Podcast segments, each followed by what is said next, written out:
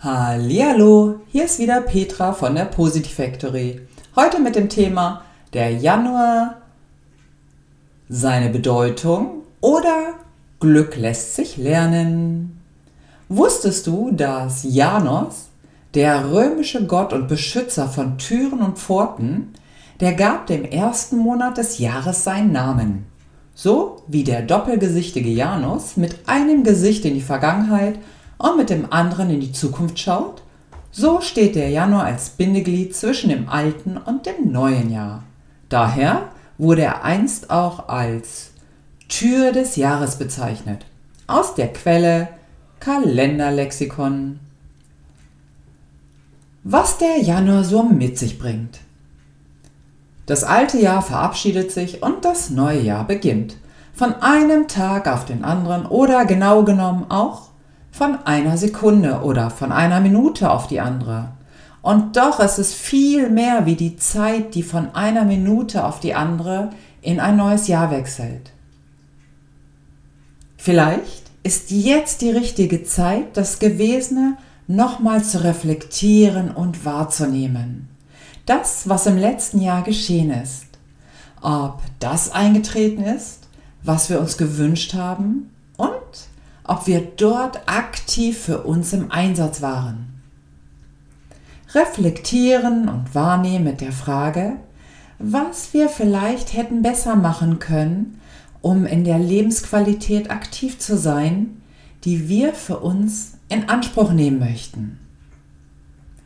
Haben wir wirklich unser Bestes gegeben oder haben wir teilweise sogar in der alltäglichen Trance das Jahr verbracht?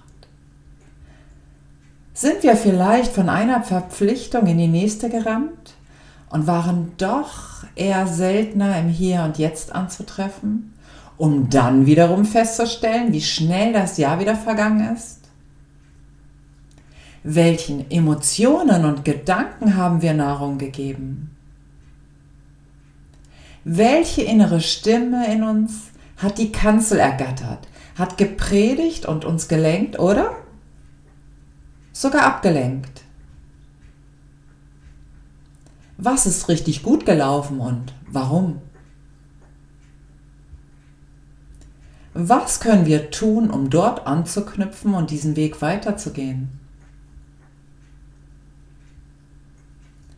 Der Januar könnte auch bedeuten, sich in sich und seine Gedankenwelt einzufalten, zu ruhen und eine Bestandsaufnahme zu machen. Es gibt Fülle in jeder Hinsicht und in allem. Man denkt immer wieder, dass die Fülle begrenzt wäre. Aber Mangel ist nur eine Frage der Sichtweise. Diese Weisheit habe ich aus dem Abraham Channeling Orakel. Jeder stößt zum Jahreswechsel auf ein glückliches neues Jahr an, in der Hoffnung, dass dieses dann noch eintritt. Doch was ist Glück? Glück ist ein Gefühl, welches sich nur in der Gegenwart wahrnehmen und erfahren lässt. Glück ist Selbstliebe, den Augenblick bewusst zu erfassen und zu genießen natürlich.